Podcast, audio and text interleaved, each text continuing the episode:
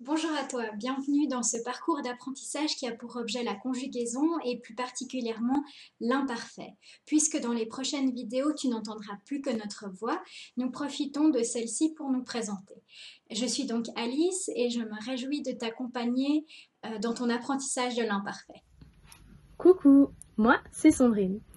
Au fil des différentes capsules et activités qu'on te propose ici, tu apprendras à situer l'imparfait sur la ligne du temps à conjuguer différents verbes à l'imparfait. Tu apprendras aussi à repérer l'imparfait dans un texte et à reconnaître ses différentes utilisations. En fin de parcours, tu seras donc capable d'écrire un petit texte à l'imparfait en t'aidant de ton cahier de conjugaison. Avant d'entrer dans le vif du sujet, nous allons te lire trois petits extraits de texte dans lesquels l'imparfait est très présent. Euh, sauras-tu reconnaître les personnages décrits dans ces extraits? C'est ce que nous allons voir. Je vais te lire l'extrait numéro 1. Tu peux la suivre avec moi. Il était grand, mince et très vieux, à en juger par la couleur argentée de ses cheveux et de sa barbe qui lui descendait jusqu'à la taille.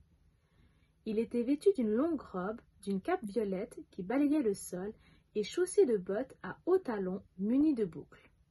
Ses yeux bleus et brillants étincelaient derrière des lunettes en demi-lune et son long nez crochu donnait l'impression d'avoir été cassé au moins deux fois. Cet homme s'appelait. Est-ce que tu arriverais à retrouver le nom du personnage? Voici l'extrait numéro 2. La moto était énorme, mais ce n'était rien comparé à l'homme qui était assis dessus. Il était à peu près deux fois plus grand que la moyenne et au moins cinq fois plus large. Il était même tellement grand qu'on avait peine à le croire.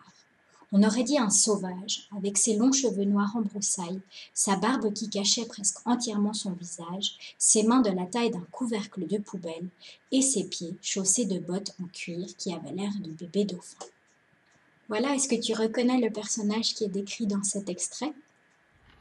Maintenant, je vais te lire le troisième extrait. Je suis sûre que celui-là, tu vas directement savoir de qui il s'agit. Peut-être était-ce parce qu'il vivait dans un placard. En tout cas, il avait toujours été petit et maigre pour son âge.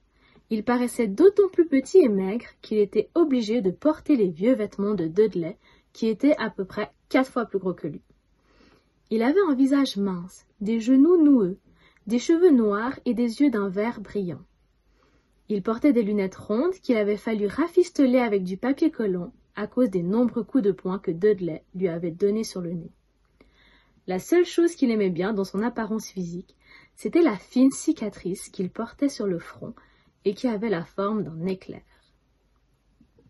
Je suis sûre que tu as réussi à deviner qui c'était. Bien évidemment, nous n'allions pas te laisser sans réponse. Pour l'extrait numéro 1, il s'agissait du grand magicien Dumbledore. Et pour l'extrait numéro 2, L'imparfait permet ici de décrire Hagrid, le bon vieux garde-chasse du château de Poudlard. Pour l'extrait numéro 3, il s'agit de Harry Potter. Les trois personnages que tu as entendus viennent du livre Harry Potter à l'école des sorciers de J.K. Rowling. Voilà, la dernière capsule est terminée. J'espère qu'elle t'a plu et qu'elle te donnera envie de découvrir ce qu'est l'imparfait. On te dit à tout bientôt dans les prochaines capsules.